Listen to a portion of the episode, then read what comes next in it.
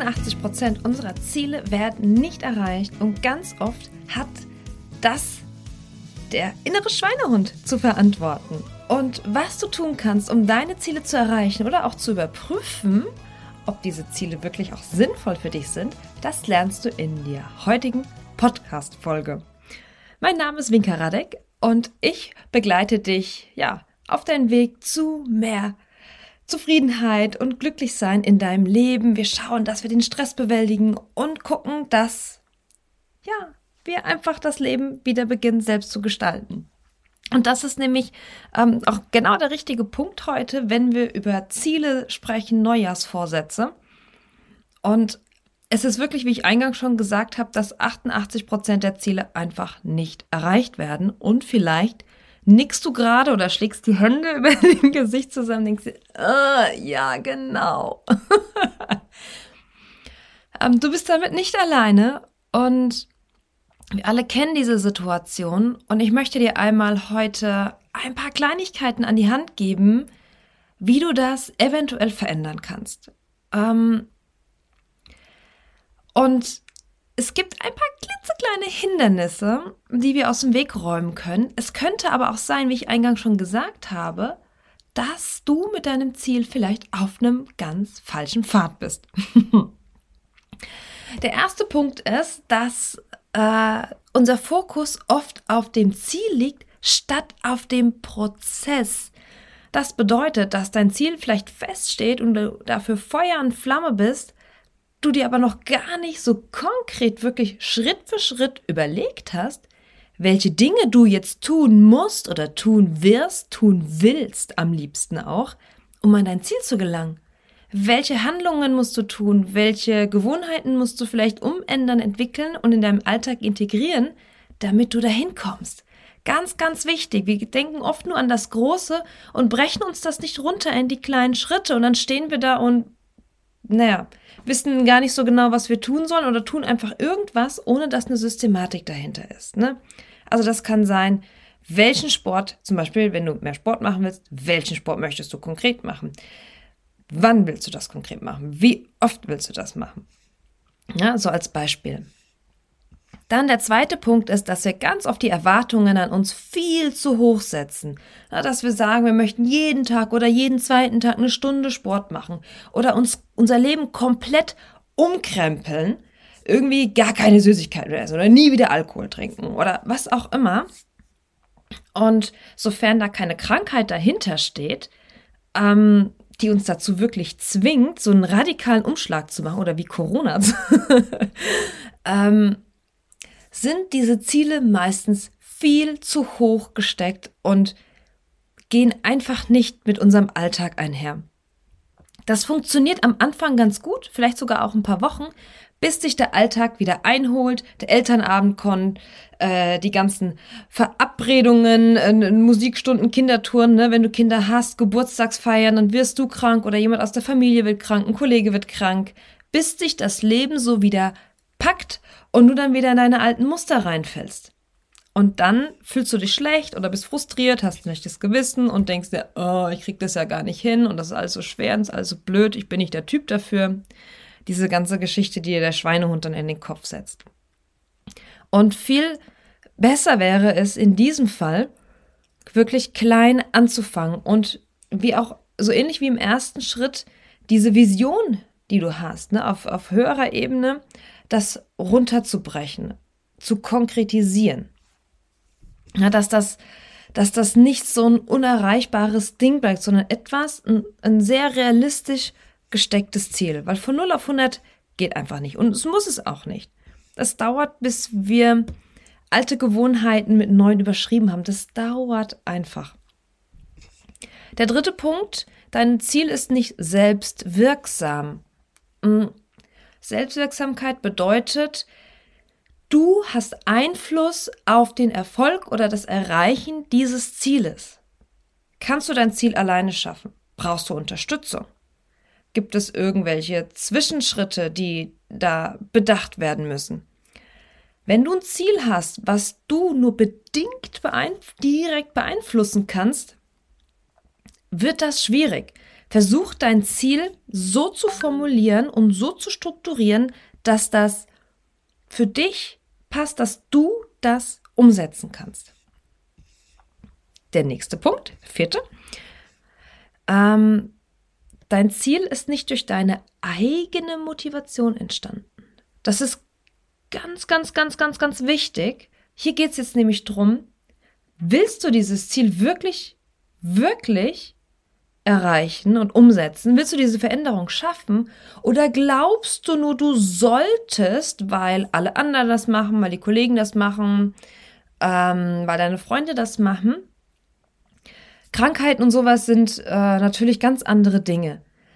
Aber überprüfe mal, ob dein Ziel gesünder zu leben oder in welcher Art äh, von Gesundheit, Sport zu treiben und auch welche Art von Sport ähm, ist das wirklich dein Ziel? Bist du der Typ davor? Willst du das wirklich und warum willst du das? Oder ist es ein Ziel von jemand anderem? Ganz, ganz wichtig. Das erfordert ein bisschen Hirnschmalz, um dahinter zu kommen, ähm, ob das jetzt wirklich dein Ziel ist oder nicht. Wenn du da Unterstützung brauchst, ähm, sag mir gerne, äh, gerne Bescheid. Und wenn du dein Ziel hier identifiziert hast,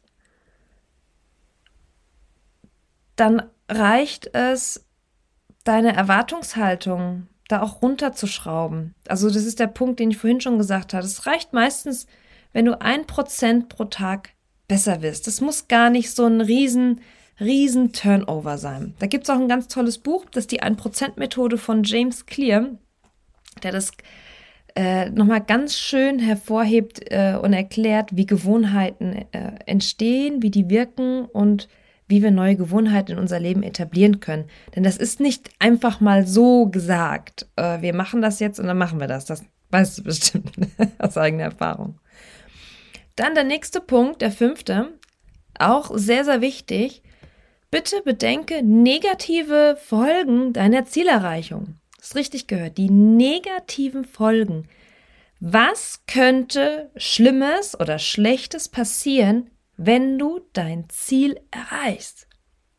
Wir sind uns oft den positiven Dingen bewusst. Ne? Wenn wir jetzt an diesem einfachen Beispiel mit gesund, äh, gesünder Leben, Essen oder Sport machen bleiben, ne, erhoffen wir uns ja meistens Gesundheit ähm, oder Fitness, Vitalität, was auch immer. Schau mal, welche Routine oder welche Eigenschaft von dir, welches Hobby von dir dafür vielleicht weichen muss, damit du dieses Ziel erreichen kannst. Gibt es vielleicht auch in deinem Umfeld Menschen, die in Anführungsstrichen darunter leiden oder Schaden nehmen würden, die sich vielleicht umstellen würden? Ne? Das muss ja nicht gleich so hart sein. Ähm, das sollte man eh immer beachten, ähm, dass man da niemanden irgendwie ähm, in die Bredouille bringt das ist so simpel, wenn du sagst, ich möchte zum Beispiel abends nicht mehr Fernsehen. Weil das raubt mir den Nerv, keine Ahnung. Ähm, aber du sitzt mit deinem Partner, mit deiner Partnerin gerne auch mal abends vor der Kiste und da läuft was, aber ihr unterhaltet euch oder kuschelt ein bisschen, snackt zusammen was. Bist du bereit, das loszulassen? Wärst du bereit dafür? Ne? Also gibt es solche Dinge, die, die du eigentlich liebst, aber dann loslassen müsstest, um dein Ziel zu erreichen? Und wenn ja, und wenn dich das, wenn du das bedauern würdest und wenn das eine große Einschränkung wäre, dann empfehle ich dir, dein, dein Ziel so zu formulieren, dass du diese Teile noch erhalten kannst, dass du das noch genießen kannst und schätzen kannst. Ne, man könnte es dann reduzieren oder irgendwie anders anpassen. Ne? Wenn es die Paarzeit ist, die kann natürlich auch ohne den Fernseher laufen. Ja. so. Der nächste Punkt könnte jetzt der sechste sein. Ich weiß jetzt gar nicht, ich habe es selbst nicht nummeriert. Wenn der innere Schweinehund dich dann packt und diese Stimme kommt und die sagt, hm, ja, aber heute, hm, oh, eigentlich ist zu spät boah, ich habe jetzt ein bisschen zu viel gegessen, jetzt kann ich mich, äh, mache ich jetzt keinen Sport mehr, bla bla bla, diese ganzen Geschichten oder ach, ich habe verschlafen, oh nee, dann, dann wecke ich ja die anderen, also was auch immer. um diese Wenn und Abers, um vorbereitet zu sein, schreibe dir all diese Dinge auf, die dazwischen kommen könnten. Ne? Alle Worst-Case-Szenarios. Kind krank, ähm, ähm, verschlafen, ich finde meine Hose nicht, ähm, die Sachen sind nicht gewaschen, äh, es ist nichts Gesundes zu Hause oder was auch immer. Schreib alles auf, was dir einfällt, so klein es auch so sein mag. Schreib alles auf, was dich daran hindern könnte, dein Ziel zu erreichen. Und dann überlege dir jetzt schon im Vorfeld einen Plan B. Wie könntest du das, ähm, also Plan B, was wäre eine Alternative? Und dann auch, wie kannst du Hindernisse vielleicht jetzt schon so gestalten, dass sie gar nicht erst ein Hindernis werden? Ne? Also du bist erstens vorbereitet auf ein bestimmtes Szenario, zum Beispiel kindkrank oder verschlafen. Ähm, und du tust schon Stolpersteine jetzt schon vorab aus dem Weg räumen.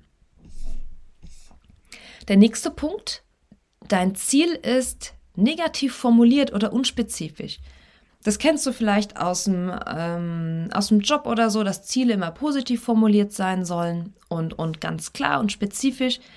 Auch hier genau die gleiche Empfehlung. Schau, dass du das positiv machst und sagst, ich esse keine Süßigkeiten mehr, sondern ich esse mehr Obst und Gemüse. Ne? Oder ich esse, um es dann noch spezifischer zu machen, abends vor dem Fernseher Karotten und Chips zum Beispiel. Ne? Also werde ganz, ganz, ganz, ganz konkret. Am besten setzt du dich gleich hin und formulierst dein Ziel um. So, der nächste Punkt, und das ist auch der letzte, schau, dass du in den Rhythmus kommst statt in eine Taktung. Das bedeutet, es ist sinnvoll, dir ein Ziel zu machen, ähm, dir Sachen einzuplanen in den Kalender.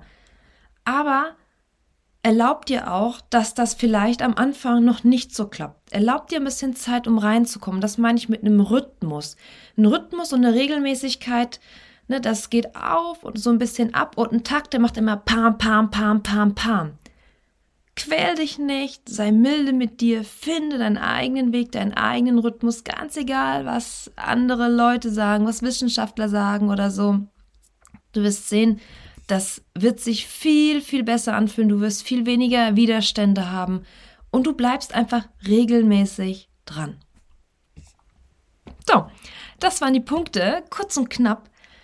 Ähm, ich hoffe, ich konnte dir damit auf die Sprünge helfen oder ich bin mir ganz sicher, mir hat das auch immer sehr geholfen und ich nutze das auch selbst. Und wenn ich merke, dass ich, dass irgendwas, wenn ich irgendwo hänge, dann gucke ich mir die Sachen an und überlege, ah ja, stimmt, das hat nicht ganz gepasst oder hier, den Punkt habe ich nicht bedacht, ne?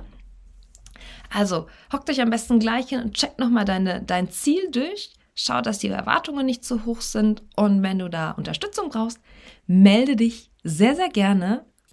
Du findest auch im Internet bei winkaradek.de ähm, die Podcast-Folge als Blog, wo du die einzelnen Punkte dir einfach nochmal in Ruhe anschauen kannst und für dich ausarbeiten kannst.